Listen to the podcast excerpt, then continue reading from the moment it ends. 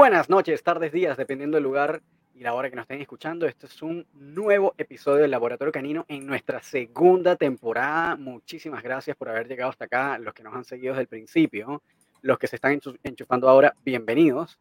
Y afortunadamente, bueno, los que están escuchando desde antes y los que están enchufando también, tienen, tenemos todos el honor de que vamos a entrar por la puerta grande iniciando esta segunda temporada con un episodio. Yo creo que sí, yo creo que sí.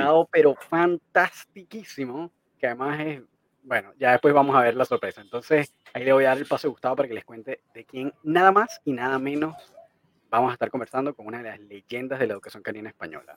Así es, así es. Bienvenidos todos a la segunda temporada del Laboratorio Canino. Nosotros seguimos por acá y hoy tenemos un invitado, pero súper interesante él es Nacho Sierra, pero no quiero entrar a leer el currículum de Nacho Sierra porque es súper extenso. Quiero aprovechar para preguntarle algunas cositas y, que nos cuente él su trayecto, ¿ya? Así que, Nacho, bienvenido. Bienvenido, Nacho. Hola. Buenas tardes allí en Chile, noches aquí en España. Así es. Muy bien. Muchísimas gracias por abrir el tiempo, Nacho. De verdad que sí, sabemos que es tarde por allá, pero qué bueno que pudimos coordinar para juntarnos. Es un placer. Muy bien, Nacho. Eh, una de las primeras cosas que por lo general eh, solemos eh, conversar con las personas que se suman es que nos cuenten muy brevemente cómo su trayectoria, cómo, cómo empiezas quizás desde la psicología y cómo vas migrando a el mundo de la educación canina a donde estás el día de hoy. ¿Cuál ha sido como, si nos pudieras resumir en unos 3, 4, 5 minutitos, cuál ha sido tu trayecto profesional? Bueno, vamos a ver. el problema es que como ya soy muy mayor, es, muy largo contarlo, ¿no? Pero vamos a empezar cuando empecé yo a sentir ese gustanillo por, el mundo animal. Lo empecé muy, muy pequeñito, era un niño. No recuerdo, no te puedo decir si los seis, los cinco, los siete, porque yo desde que tengo memoria, eh, digamos, eh, siempre me gustaron los animales, jugaba a ser animal, mis juegos eran con animalitos de plástico, y bueno, la verdad es que no, te puedo decir cuándo empecé, pero sí que hubo un momento importante en mi vida, que fue a los 12 años, cuando entré en la Asociación de Defensa de los Animales, ADENA, de la World Wide Fund, y eh, bueno, colaboré con Félix Rodríguez de la Fuente, colaboré, entre comillas, porque era un niño de 12 años, pero sí colaboraba en las campañas de Félix Rodríguez de la Fuente y fui a grabar eh, algunos episodios de, de El hombre y la tierra, en los que yo me colaba entre grabaciones y me quedaba ahí mirando y observando todo lo que Félix hacía, ¿no? Eh, a partir de ahí empecé con animales salvajes. el perro sí estaba en mi vida, formaba parte de mi familia, pero, pero no, no era el, protagonista. Eran otro tipo de animales, que son los que a mí pues, me llamaban la atención, sobre todo mamíferos, ¿no? Reptiles también me llamaban bastante la atención. Y bueno, a partir de ahí, eh, bueno, empecé en el mundo del animal salvaje hasta que, bueno, a los 18 años veía que el mundo del animal salvaje era muy bonito, pero que había que vivir de algo, que realmente eh, vivir de los animales salvajes, si no eres zoólogo, no eres biólogo o, no te dedicabas a eso expresamente, pues que era complicado. Entonces, bueno, empecé con un perro pastor alemán a pasearlo, que era de mi cuñado. Yo tenía otro.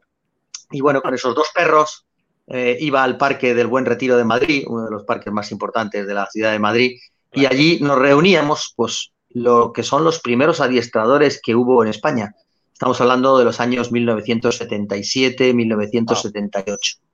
¿Vale? Ahí estábamos cuatro o cinco, que éramos los, los que en esos momentos éramos autodidactas. Nosotros, nadie nos había enseñado, nosotros simplemente teníamos una relación con perros todos los días y, y, bueno, nadie, nadie nos había dicho cómo había que hacer las cosas, sino que improvisábamos, eh, nos dedicamos a pasear perros, a, hacer experimentos, a ver si funcionaban las cosas, hasta que yo, bueno, pues decidí marcharme a Alemania, ya estamos hablando del año 1983-84, en el que yo decidí irme a Alemania a, bueno, a conocer a, los grandes adiestradores de allí. Aprendí alemán, eh, tuve que aprenderlo porque, porque aparte yo me empecé en Baviera y en la zona de Baviera, en Alemania, el inglés no se utilizaba mucho en esa ah, época. Y bueno, pues aprendí alemán. Y, bueno, a partir de ahí ya tuve grandes maestros como Rainer Mundelein, como Knut Fuchs, el actual cuatricampeón del mundo de, IGP. Y, bueno, pues ahí fue mi formación en Alemania. Luego en España, pues monté residencias caninas, escuelas de adiestramiento, y la Escuela de Formación Profesional Canina, que antes se llamaba Escuela de Psicología Animal, que data del año 1990, donde ahí empezamos a formar a profesionales, los primeros profesionales del adiestramiento canino en España con titulación, que la titulación, la primera era la mía, porque yo era el que firmaba y la daba, o sea, me tenía que hacer mi propio diploma a mí mismo porque nadie, nadie me lo podía firmar. Lo cual sí, considero que, puedo llamarme que soy el primer adiestrador titulado que hay en España, ¿no? Autotitulado. Y bueno, luego ya fue un devenir de, toda mi vida ya en el mundo del, deporte, en el mundo de la modificación de conducta. He tocado todos los palos de, digamos, del adiestramiento canino, pero eh, mi especialidad se puede decir que sería la, psicología, el aprendizaje, la modificación de conducta y sobre todo el deporte del IGP, que es con el que he competido y sigo compitiendo. ¿No? sé si os he hecho un resumen demasiado rápido, sí, pero. No, pero está, está, está muy bueno, está muy bueno. Nacho, pero entonces has podido eh, ver como toda la evolución de eh, la educación canina, como en sus diferentes fases, como más inicial, como quizás el adiestramiento más tradicional, de toda la evolución que ha habido hasta el día de hoy. En efecto, yo comencé en el 78 cuando se adiestraba a los perros con, una cuerda y a base de, casi casi todo de castigo. Eh, había premio, pero poco, y, todo se ha cambiado mucho, eh, ha cambiado mucho esto. Claro. ¿Y cómo verías el estado de la educación canina hoy en España? Bien, eh, yo creo que, ahora mismo España, a nivel, por ejemplo, de trabajo deportivo, somos no somos países como República Checa, Alemania, Bélgica, donde realmente bueno, nos superan muchísimos años el tema del deporte, pero sí estamos compitiendo eh, en, muchos campeonatos, hemos quedado algunos campeones del mundo, eh, hemos participado, España siempre participa en todos los campeonatos con buenas posiciones. Y, bueno, este año hemos tenido un quinto puesto en el, en el Mundial. Ha habido primeros puestos también. Quiere decir que estamos bien situados. Lo que pasa es que, bueno, mm, los alemanes, por ejemplo, nos llevan 70 años de historia aproximadamente en Claro, claro. Entonces, bueno, para nosotros Alemania siempre es un país referente a la hora de aprender. Pero he visto evolucionar esto total, o sea, es un cambio total. Igual, Nacho, bueno, nosotros eh, sabemos que vienes de una base de la psicología eh, humana, te formaste como psicólogo en la Universidad Complutense de Madrid, ¿correcto? Correcto. ¿Sientes que, eso ha, ¿Sientes que eso ha afectado en la manera en la que miras el trabajo eh, canino, en la que abordas los problemas de educación canina? Porque entiendo también, además porque para los que están escuchando y no lo saben tal vez, eh, Nacho tiene uno de los libros probablemente más clásicos de, de técnicas de modificación de conducta eh, de hecho, el nombre del libro es, bien explícito, ¿no? Eh, es, técnicas de modificación de conducta canina.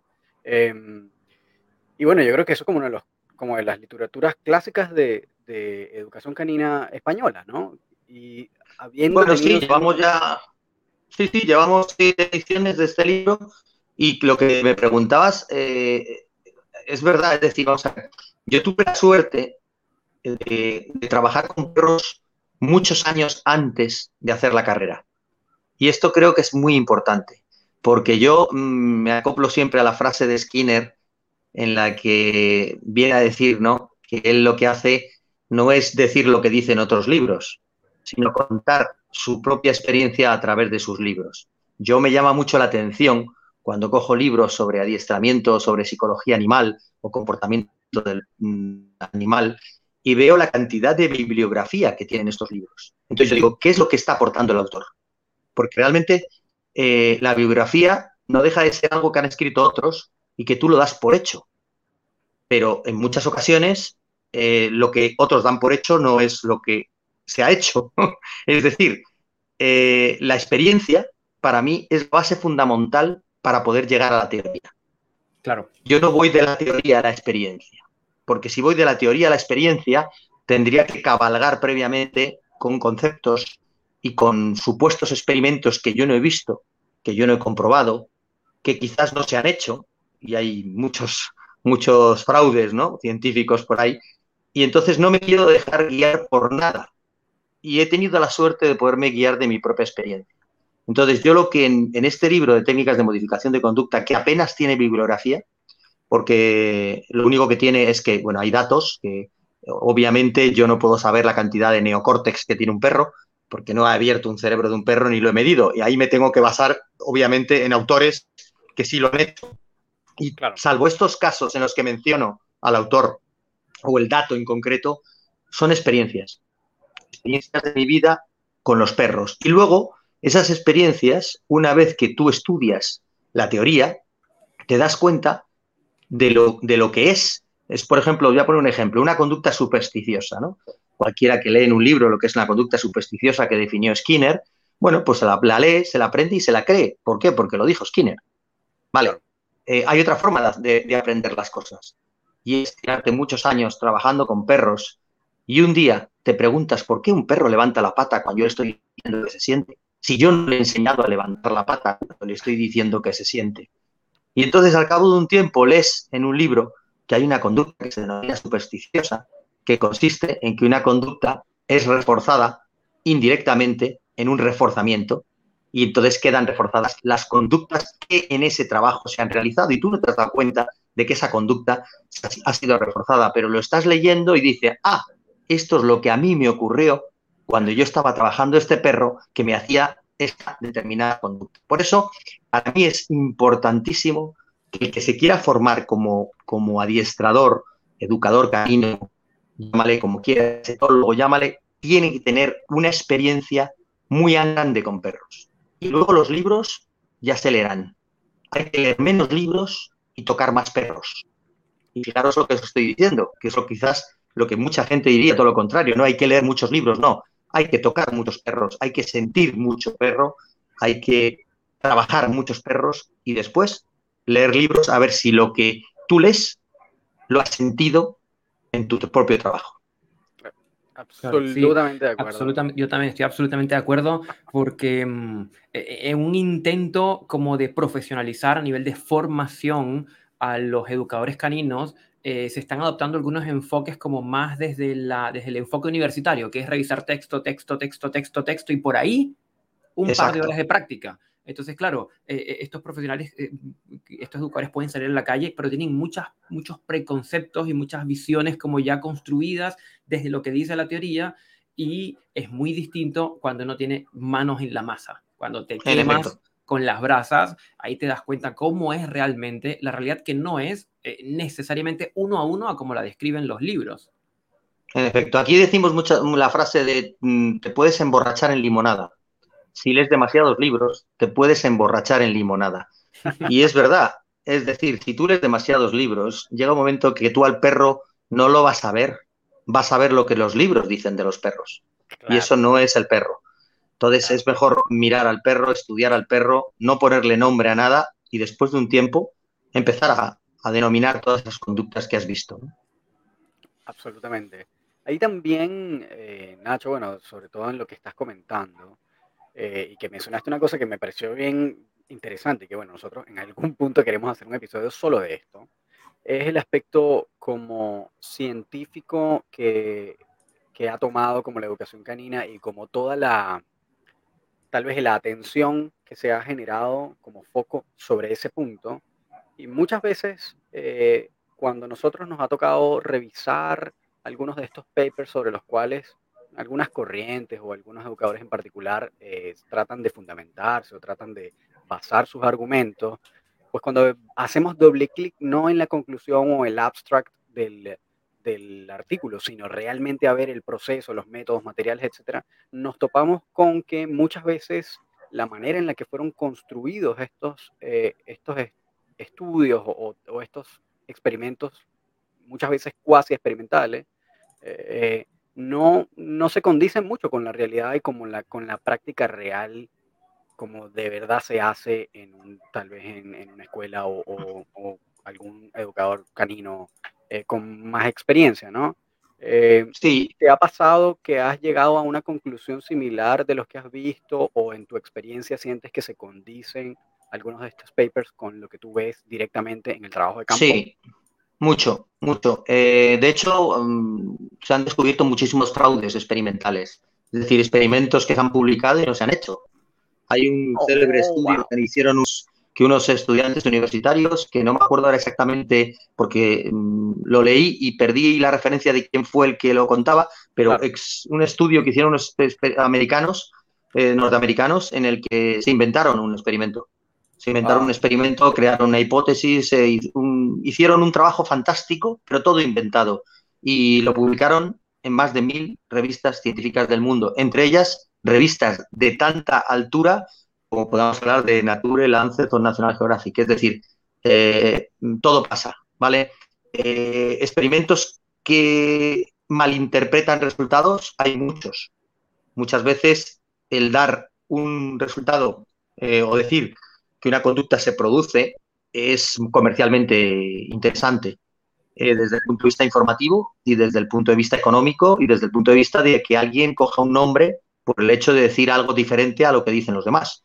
Entonces hay que tener mucho cuidado. He visto tanto fraude eh, teórico que me da mucho miedo a veces coger un libro, porque mm, eh, hay veces que escribe gente que no han estado un perro en su vida son profesores de, algo, pero no sé de qué, porque no han estado un perro. Entonces yo siempre he dicho que prefiero un pastor de ovejas que lleva 20 años con su perro pastor trabajando en el campo que un estudiante universitario que lleva 10 años leyendo libros. Porque el pastor tiene los 10 años de experiencia con su perro y a ese yo le voy a enseñar a ponerle a, a lo que ve, le voy a poner palabras. Pero al estudiante universitario no le voy a poder cambiar ni una sola parte de lo que él ha leído, porque ya viene con, prejuicios y ya viene, ya viene formado. Entonces es mucho más fácil coger una persona que tiene experiencia, que tiene, que tiene esa, esa vida ¿no? con perros y luego explicarle los conceptos.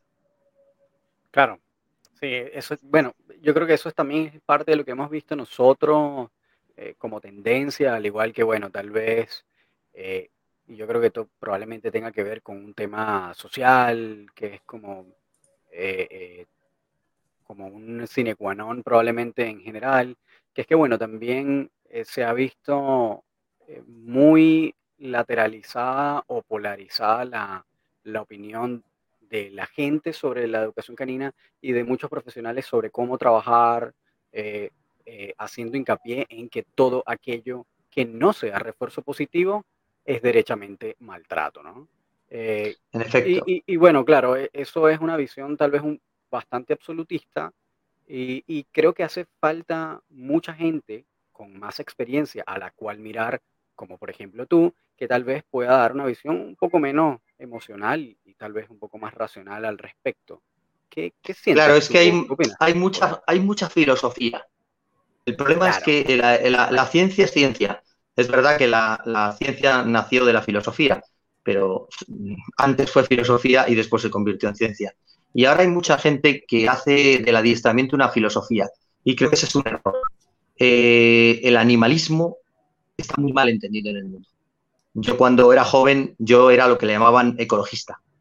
Y, y, hoy me sigo considerando un ecologista y no me gusta que me llamen animalista, porque he visto que el animalismo se apartó mucho de, lo que es la realidad. Eh, se han basado en teorías afectivistas, en, sensaciones afectivistas, bien al cabo, ¿no? En, no querer entender la conducta del perro, en humanizar absolutamente la conducta del perro. Al perro no, lo consideran un animal, eh, al perro lo consideran una persona, y ese es el grave error. Ese es el grave error. Es decir, es imposible entender a un animal si no entiende su cerebro, si no entiende su conducta. Si tratas de poner al animal a la altura del humano, vamos a cometer errores constantes en su educación y en su, en su manipulación y en su tenencia. Entonces, lo que he visto es que eh, actualmente hay muchos istas. Hay cognitivistas, instintivistas, neoconductistas, eh, positivistas, yo no sé, ya, y ahora con el COVID los negacionistas. es decir, hay todo demasiado fistas y somos adiestradores de perros. Como dice un amigo mío, somos sientaperros. Somos sientaperros. No, no, hay que, no hay que hacer demasiada, no somos ingenieros aeronáuticos. Es decir, hay que manejar bien la, bueno, pues la, conducta del animal. Conoce. No es necesario ni conocer los conceptos de la psicología del aprendizaje. Yo conozco grandes adiestradores que les preguntas qué es un estímulo incondicionado y no saben decirlo, pero saben usarlo. Claro, exactamente.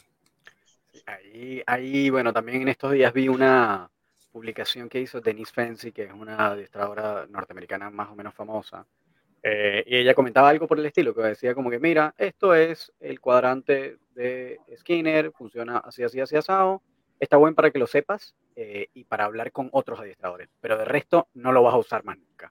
Este, yo, a mis alumnos, yo a mis alumnos les digo, este libro, que yo les entrego siempre el libro de técnicas de modificación de conducta al principio del curso, a mis alumnos adiestradores, no futuros adiestradores, les digo, este libro, prepararos para el examen, aprenderlo para hacer un examen y cerrarlo.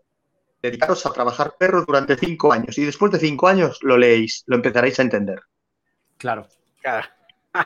Exacto. Hacer como el, trabajo al revés, ¿no?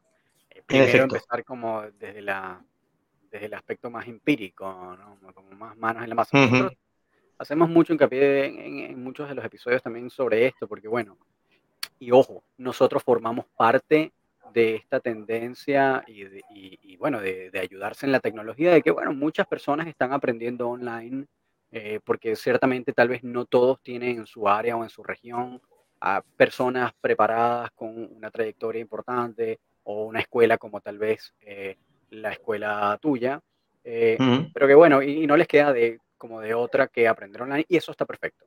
Pero si de saltan de, de cerrar un cursito que hiciste online directo a ofrecer servicios eh, cobrando sin haber pasado por un proceso como de prácticas en donde tal vez haya sí incluso buscado a alguna persona con mayor experiencia que te guíe durante un tiempo y que te vaya enseñando, pues, pues los errores están a la hora, a la orden del día, ¿no?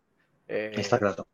Y, y, claro, ahí una de las cosas que nosotros hacemos hincapié es que, bueno, es que es importante buscar un mentor buscar a alguien que te guíe eh, con, el perro ahí, con las manos en la masa, y que, y que si no hay, este, tal vez a video o por lo menos si vas a atender, eh, que tal vez no sea cobrando, que sea algún tiempo como de práctica, ¿no? Que, que tú puedas ir viendo los conceptos y tratando de aplicarlos en la, en la realidad, ¿no?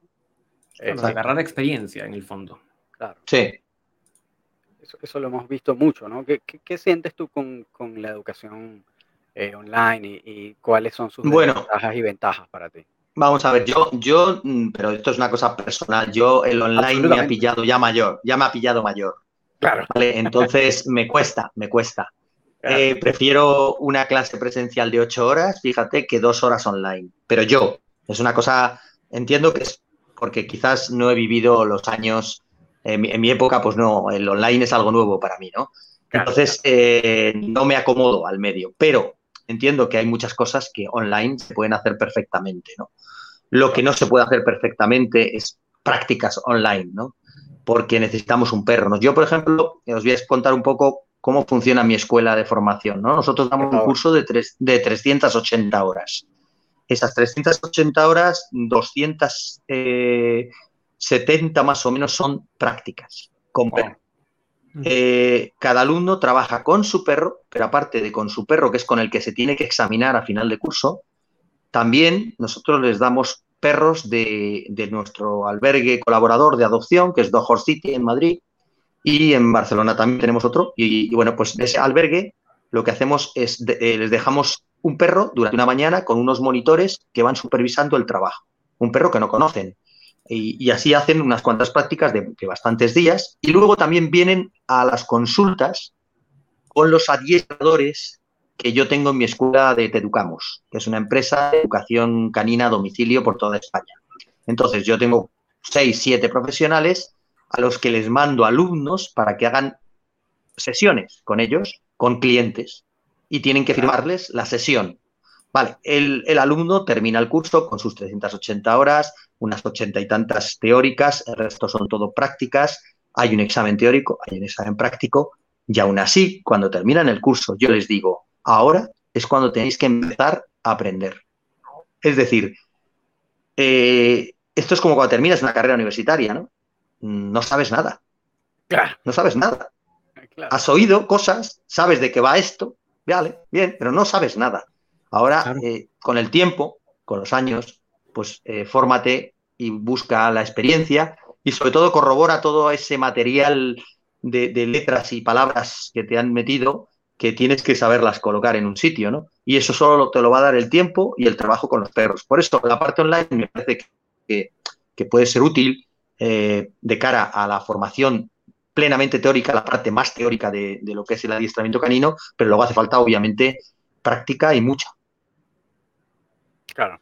Claro, es que eh, eh, yo creo que sí, efectivamente es indispensable la parte práctica. Estaba pensando que hay muchas, eh, si no todas, pero muchas profesiones o muchas carreras, muchas actividades que sí o sí, la parte práctica. Estaba pensando en el piloto. Tú te puedes graduar de las mejores clases de aviación con el piloto más profesional, pero tienes que sentir el timón, la presión, la vibración y en ese sentir de las manos en la masa es que, es que cobra sentido realmente eh, la realidad. Y en este caso no tenemos perros simuladores. No, para nada. los pilotos sí tienen simuladores. Sí, así como nos pilló el, el, online a todos de una manera muy abrupta en el 2020, eh, no estamos demasiado lejos de toparnos con simuladores, con programas que simulen comportamientos y uno aplique técnicas y arroje que... Fijaros un, un detalle. El día que inventen los olfatos electrónicos que ya están inventados, pero no están muy bien, digamos, todavía, hay muchas lagunas. En el momento en que inventen un perro robot que sea capaz de oler, están todos los perros detectores, se ha acabado su trabajo. Es decir, en el momento en el que sean capaces de crear un robot que sea capaz de unir a todas las ovejas, se les acabó el perro a todos los pastores. Es decir, estamos ahora mismo en un mundo de tanta tecnología que el perro está empezando a dejar de ser importante de cara a las utilidades que los hombres los, han utilizado antes y ahora. queda la faceta más importante que del perro, ¿no? que es la compañía y la relación social y familiar ¿no? en la que tenemos con nuestro perro. Pero todo el resto del perro que defiende, aquí por ejemplo en, en España tenemos un problema hasta con la policía. La policía no puede utilizar perros que muerdan. Es decir, los perros tienen eh, que, pueden eh, atacar son los perros de las empresas de seguridad canina y atacan con bozal.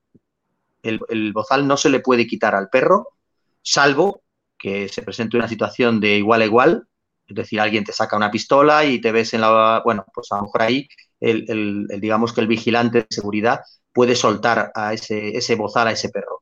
pongo un ejemplo de, en el Bernabéu, eh, ahora que se acaba de, realizar la Supercopa de España, que ha ganado el Real Madrid, por cierto, se me nota, se me nota. al, Barça ha ganado, y bien, al Barcelona, y, en, este, en este, en el Bernabéu, trabaja uno de mis profesores de la escuela, que es Ángel Mariscal, con perros de seguridad, y él te cuenta que un policía, los policías nacionales, tienen que llamar a la empresa de seguridad canina en muchas ocasiones para poder echar atrás a un ultra porque ellos no son capaces. Y un perro con bozal puesto abre un espacio que no lo abren cinco policías con una porra. Es decir, la utilidad del perro aquí tiene la fase, la parte esta emocional, ¿no? Que genera un perro a la hora de meterlo en una manifestación. En España está muy limitado el uso del perro hay muchos países de Europa donde está limitado el uso del perro en las fuerzas de seguridad del Estado. Un grave error, un grave error, porque eh. muchas cosas se solucionarían empleando perros. Por ejemplo, Suecia no lo hace y, tiene una policía canina extraordinaria. Japón también me consta que lo tiene y Estados Unidos también utiliza perros en situaciones de, esto. No sé si en Chile podéis utilizar los perros en, tareas de seguridad o, el ejército lo puede hacer, ¿sí? Sí, afortunadamente todavía no han llegado a esas medidas tan, tan severas, ¿no? Y, y tocándose con un punta, bueno, ahí, ahí me diste una, en, una, en un nervio sensible para mí, porque em, una de las cosas que yo veo con mayor preocupación, y esto sé que es una tendencia mundial, pero ah, probablemente acá en Chile tal vez hay una corriente más o menos importante de personas que quisieran eh, impulsar leyes eh, con, con, bastante rigurosidad a nivel restrictivo de no solo el uso de perros para utilidades y sus respectivas funciones, como lo, como lo puedes estar comentando tú, sino también los mecanismos, eh, estrategias técnicas y herramientas en particular de, que se puedan utilizar en, la educación canina, ¿no?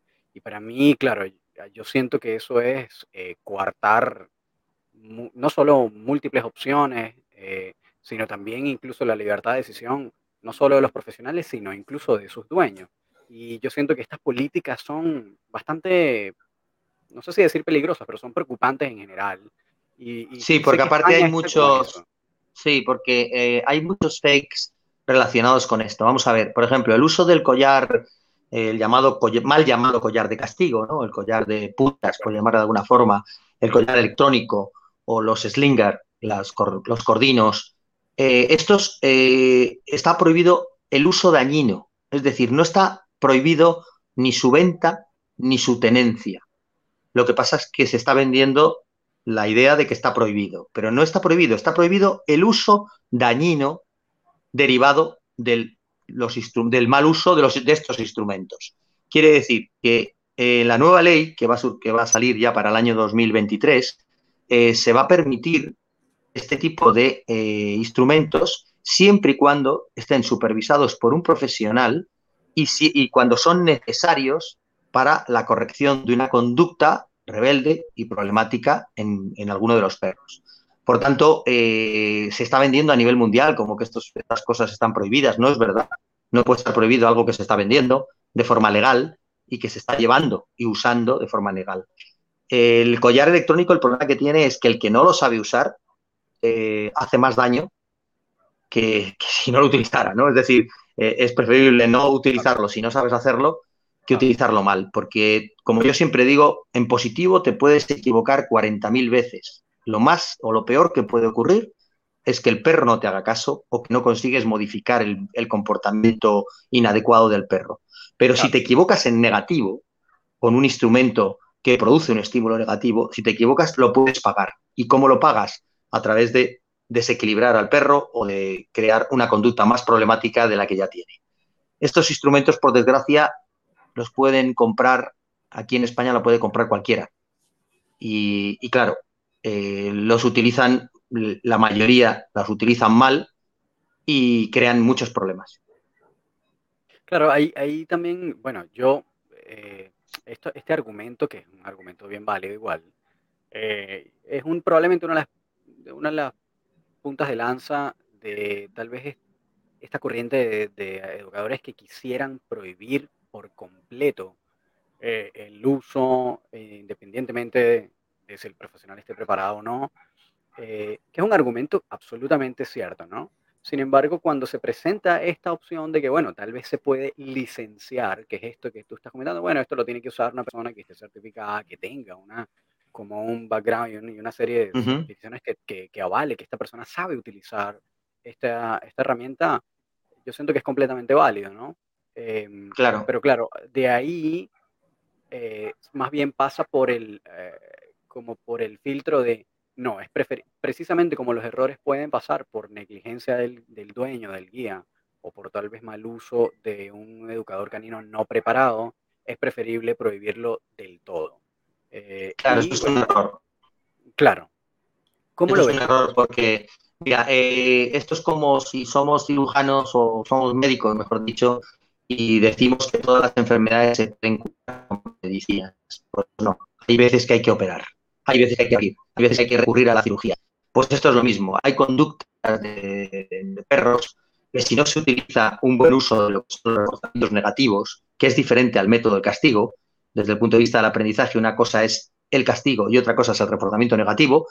Y dentro del reforzamiento negativo eh, encontramos un sistema muy actual, eh, que es el sistema de bloqueo y doble positivo, que ha sido, digamos, creado por Barbelon eh, con el célebre, la célebre palabra nepopo, negativo, positivo, positivo. ¿no? El nepopo que lo tiene registrado Barbelon como nombre suyo. Yo le llamo un sistema de bloqueo y doble positivo. Bien, este sistema muy actual es un sistema que eh, lo que tiene de bueno es que tú puedes aplicar un estímulo negativo sin perder la emocionalidad positiva del perro. Es decir, tú terminas teniendo una conducta emocionalmente alegre pasando a través de un estímulo negativo que va a bloquear o va a inhibir conducta problema. Por tanto, lo primero que hacemos es enseñar la salida, es decir, enseñarle el positivo, enseñarle qué es lo que debe hacer. posteriormente, entramos en, provocar la conducta problema, provocamos la conducta problema y aplicamos el negativo. Al aplicar el negativo, lo que hacemos es bloquear esa conducta o inhibirla para darle salida al positivo a través de un premio que suele ser generalmente o bien comida o bien eh, una pelota o cualquier otro, reforzador positivo. ¿no? Entonces, este sistema está funcionando, a mí me está funcionando muy bien en todos los problemas de agresividad, eh, en perros peligrosos, en perros que, que, socialmente pueden morder a personas y a niños. Y estoy rehabilitando muchos casos. También te digo, ¿puedo rehabilitar todos los casos de agresión a personas y niños em, en perros? No. Hay perros que no son rehabilitables. Y no son rehabilitables porque, por dos razones. Una, porque la intensidad de la conducta es muy alta, la fuerza del hábito es muy extenso, es decir, lleva mucho tiempo esa conducta instalada. Y tercero, el equilibrio psicológico del animal está alterado. Entonces, si nos juntamos con esos tres factores, una mala emocionalidad, con un alto eh, fuerza del hábito y fuerza del instinto, nos encontramos con perros muy peligrosos que pueden matar, que pueden matar a personas, como aparecen en los medios de, de información de vez en cuando, casos de perros que han atacado y han matado a personas. Este tipo de perros yo no los rehabilito, porque la probabilidad de que ese perro pueda volver a hacer lo mismo es tan alta que a mí no me merece la pena eh, intentarlo. Otra cosa son conductas eh, rebeldes o conductas de agresividad leve o media en la que puedes canalizar esa conducta acogida a tiempo y puedes dar excelentes resultados. Por eso, eh, los problemas de agresividad hay que tratarlos con seriedad decir que un problema de agresividad lo vas a eliminar a través de reforzadores positivos, habrá algunas que se pueda, pero en un 50% o más de ellas es imposible. Es imposible. Y el que no quiera verlo es que le falta experiencia o quiere engañarnos. Claro. me, queda, una duda con respecto a esto, Nacho, porque efectivamente hay perros cuyo nivel de intensidad y el riesgo eh, puede ser muy, muy alto y donde, donde, donde probablemente la rehabilitación sea mm, imposible, o sea, en extremo complicada, en esos perros estaría recomendado quizás una eutanasia comportamental, una eutanasia por problemas de comportamiento. Sí, aquí en España está permitida eh, la eutanasia solo si hay un caso que puedas certificar un profesional, bien un, veterinario o un adiestrador profesional, que pudiera eh, decir que ese perro no es apto para la vida social. Eh, entonces sí se puede eutanasiar. Yo soy muy perro, soy muy poco humano en estas cosas, soy muy perro y considero que, tener a un perro encerrado toda su vida en un chenil, eh, mm, eso me parece la mayor tristeza, eh, porque el perro vive el presente, al perro no le puedes decir dentro de cinco años te vamos a sacar, dentro de un año vas a salir de aquí o vamos a intentar rehabilitar, todo eso no lo puedes decir. El perro que va a estar es enjaulado eh, en unas condiciones de seguridad muy altas y se va a convertir además el animal en un perro tarado de vivir eh, así, sacado a pasear con, con, bofal, con muchísimos medios de seguridad.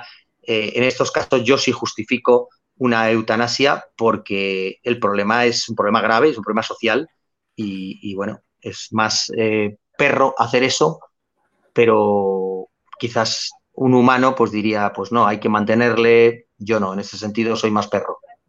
Ahí justamente, bueno, yo no quiero alargar demasiado eh, esto porque sé que, ya es tarde allá y tienes que descansar. No, pero bueno, vamos a, le podemos dar unos cuantos minutos más.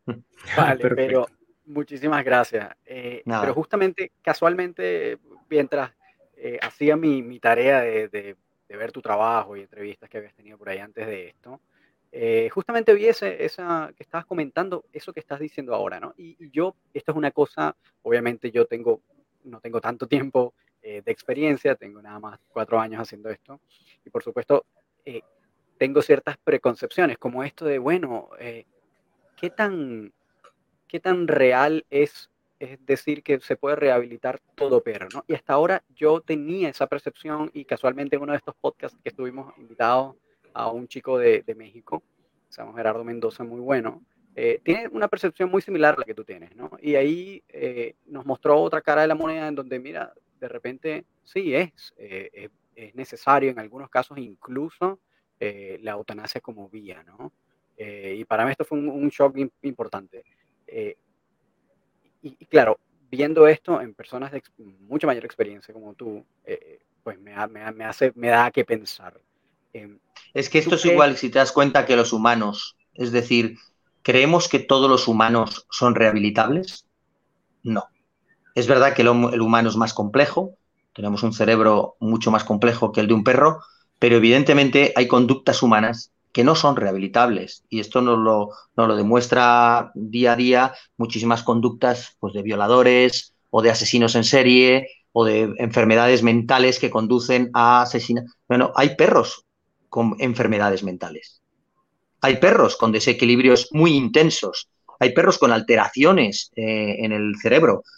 Ya se han estudiado, eh, Eduardo Menzel es un veterinario psicofisiólogo argentino, ya ha descubierto una alteración en el lóbulo frontal en conexión con el sistema límbico y una alteración en el metabolismo de las endorfinas y de los neurotransmisores químicos en muchas conductas de lo que llaman agresividad idiopática, o la llamada, yo por ejemplo he, conocido muchos casos de tara maniático agresiva o de trastorno obsesivo compulsivo con agresión en perros y ya se están viendo que hay determinadas zonas del cerebro que no están funcionando y que aquí está pasando algo.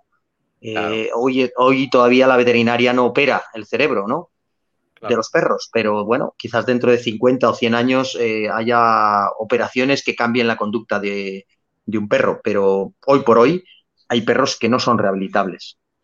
Sí, sí, teniendo un caso de esos que tú sientas que no es rehabilitable, bueno, ya, ya sabemos que por parte tuya es, una, la es una vía. Pero suponiendo un caso hipotético en donde digamos, bueno, pero este perro tal vez lo podemos reubicar y además cada vez que esté fuera colocarle bozal y además tal vez utilizar fármacos de por vida. ¿Crees que sea viable para un perro en esas condiciones poder tener una vida relativamente normal sin ser un riesgo para la persona? Podría ser si la persona responsable de ese perro es lo suficientemente responsable y lo suficientemente capaz y lo suficientemente tiene el suficiente grado de conocimiento para poder tener ese perro. A mí me da mucho miedo porque he visto perros muy peligrosos. Y cuando muchas veces me pregunta la gente, yo he trabajado mucho con felinos, o sea, con leones, con tigres, he trabajado con cocodrilos, he trabajado con reptiles que me encantan y te puedo asegurar, y con, y con chimpancés y, con primates en general, y te puedo asegurar que lo que más miedo me da de todos los animales es un perro. O sea, eh, el chimpancé también, porque el chimpancé tiene un grado de inteligencia muy alto y los chimpancés un, chimpancé, como decimos en España, cabreado, es, peligroso. Pero, pero, un, yo he conocido perros que te puedo asegurar que eh, son capaces de matar a un niño en un minuto. Y los he conocido porque los tenemos en el, en el albergue de adopción. Son perros que no van a salir de allí. Estarán encerrados de por vida o algunos sacrificados si, bueno, si se consiguen los certificados necesarios para poderlo hacer. Pero hay muchos que están en, en lo que yo llamo del albergue la milla verde, la milla verde del albergue de adopción es una zona en la que podrían ser condenados a muerte, no lo son porque el dueño del albergue, Ángel, es un hombre con excesivo corazón y le da pena y los tiene con máximos niveles de seguridad, eh, dándolos de comer y, bueno, y sacándoles a pasear solamente la persona que puede hacerlo. Y hay perros muy peligrosos, igual que no vamos a alarmar tampoco en el sentido de que todos los perros son así, obviamente que no, muy pocos. Pero esos pocos eh, son suficientes para que puedan matar. Y, entonces a mí me considero que hay que tener una precaución muy grande a la hora de, tener estos perros si se tienen. Claro, y hay un tema también de la... Permíteme un segundito, Ron, porque yo quisiera como poder extraer de esto que está diciendo eh, Nacho eh, como dos ideas bien, bien fundamentales. Una tiene que ver como el pragmatismo y el realismo, es decir, ver las cosas como son. Y el otro tiene que ver como, el, como cierto idealismo en donde lo que se busca como preservar la vida sí o sí, porque sí, aunque las condiciones de esa preservación sean súper complicadas. De pronto en un perro que quizás esté en un recinto muy chico y tenga que hacer todos sus paseos con bozal y quizás no tenga suficiente ejercicio y tenga que estar con farmacoterapia y tenga que tener un manejo como muy delicado. Y es como ya, no se llevó al perro a eutanasiar porque desde un punto de vista eh, quizás como moral sería feo o sería incómodo, oye, estás asesinando un perro y toda esta retaíla de cosas que ya podemos entender por dónde van, pero... Em, pero em, e, es cuestión como hacer el adecuado balance, o sea, no es preservar la vida a ultranza y tampoco es recomendar eh, sacrificio porque el perro ladre mucho, pero, pero como tener un punto de vista como, como lo que tú planteas, Nacho, como bien aterrizado, bien pragmático, y eso lo da, y yo creo que aquí empatamos con el inicio, la experiencia, el trabajo de campo, el estar viendo perros todos los días te permite entender cómo es eh, la realidad de los perros. Sí, sí, sí. Y aparte que, hay perros que son reincidentes y, hace poco nos, llegó, nos llegaron al albergue dos pitbull hembras, eh, bueno, eh, habían atacado a una persona, le habían mutilado las piernas de la dueña. Eh, bueno, eran perros que se tiraban a morder a todo lo que se movía. Niños, bicicletas, personas, pero con mucha fuerza y con mucha... Estuvimos probándolas, estuvimos viendo la posibilidad de rehabilitarlas de cara a vivir en una finca y consideramos que ni en una finca porque esos perros escapan a una persona que por lo que sea la, valla se rompe o, son capaces de romperla y, una persona pasa con bicicleta y volverían a hacer exactamente lo mismo.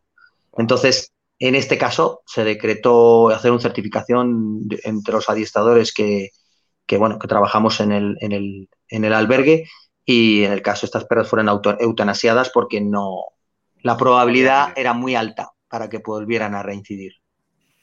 Wow, qué complicado. Nacho, no queremos eh, de verdad quitarte muchísimo más tiempo. y agradecemos demasiado que nos hayas dado este espacio. Enormemente el espacio, de verdad que sí. Nada, vamos a terminar si queréis como lo hacen los cantantes. Venga, vamos a hacer otra pregunta, la última. Y así ya hacemos eh, la otra, ¿no? Final del, de los cantantes. Pero una, una más, una más, una más. Eh, sí, sí, sí. Hay, hay muchos nuevos profesionales, ¿sí? Yo tengo 10 eh, años, 12 años en, en, esto y todavía me considero aprendiz, ¿ya? Y habemos muchos, claro, ok, a ver, qué bueno saberlo, pero habemos muchos que tenemos muy poco tiempo acá y si tú tuvieras que recomendarle algo a todos estos nuevos adiestradores, todas estas personas que están estudiando eh, adiestramiento canino, si tú tuvieras que resumir de toda tu experiencia un consejo que ojalá ningún educador pase por alto, ¿qué les recomendarías? Pues mira, yo volvería al principio de esta, de esta entrevista.